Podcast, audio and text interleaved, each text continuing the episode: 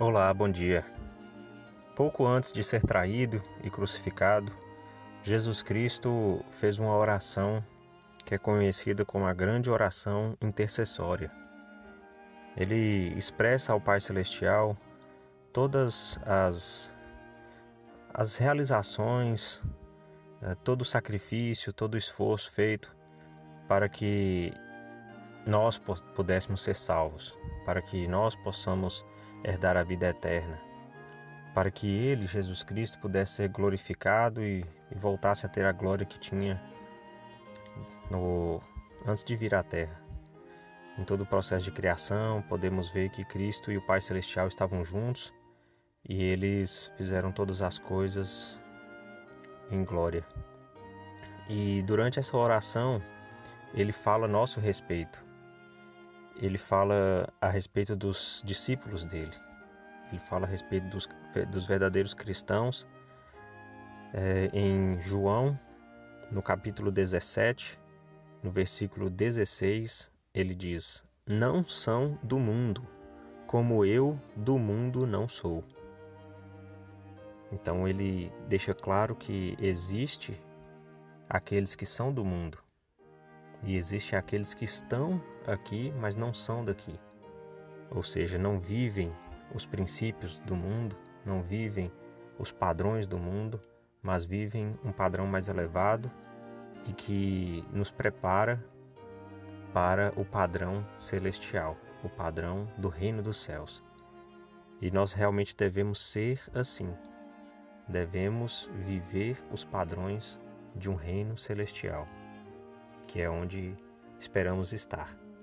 Na Conferência Geral de abril de 2011, o elder Elton Perry disse: É glorioso ser cristão e viver como verdadeiro discípulo de Cristo. Para manter-nos livres das manchas do mundo, ele espera que evitemos as distrações mundanas dos negócios e dos locais de recreação no dia do Senhor. Então, o dia do Senhor é um padrão do reino celestial.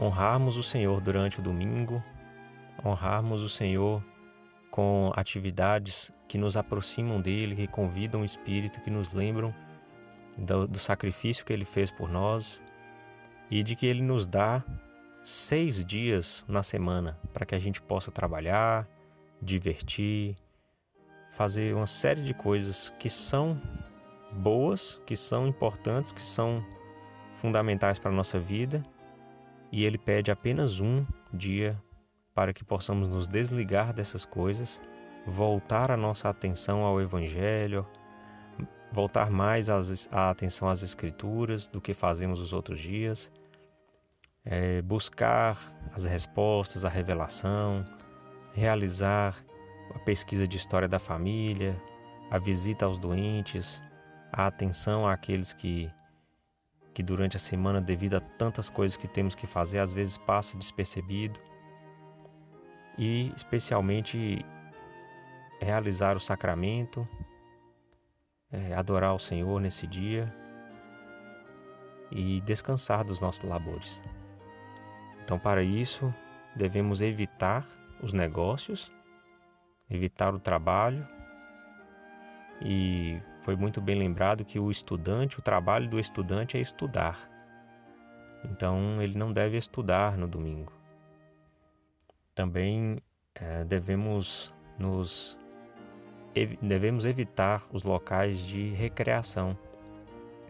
Talvez por esta pandemia, por esta ausência das reuniões da igreja, às vezes as pessoas estão buscando recreações, como se estivessem de férias da igreja, se estivessem de férias dos princípios que a gente aplica enquanto está vivendo, né, estava vivendo normalmente, frequentando, indo, indo para a capela no domingo.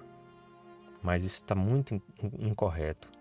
Nós não devemos, porque não está tendo reuniões, ir para os clubes, ir para os parques, né, nos é, ocupar nas praças, nas, nos jogos, na televisão e por aí vai. Temos que ter muito cuidado porque esse tempo É um tempo em que o joio está sendo separado do trigo. O Senhor está vendo quem realmente vive os padrões e se mantém fiel daqueles que esperam uma folga para deixar de fazer o que é necessário. Que nós possamos realmente nos manter longe e livre das coisas do mundo, com o coração voltado ao Senhor, mostrando o nosso desejo de fazer valer o sacrifício que Ele fez por nós. E que o domingo seja um dia santificado e um dia de reflexões e de arrependimento. Em nome de Jesus Cristo. Amém.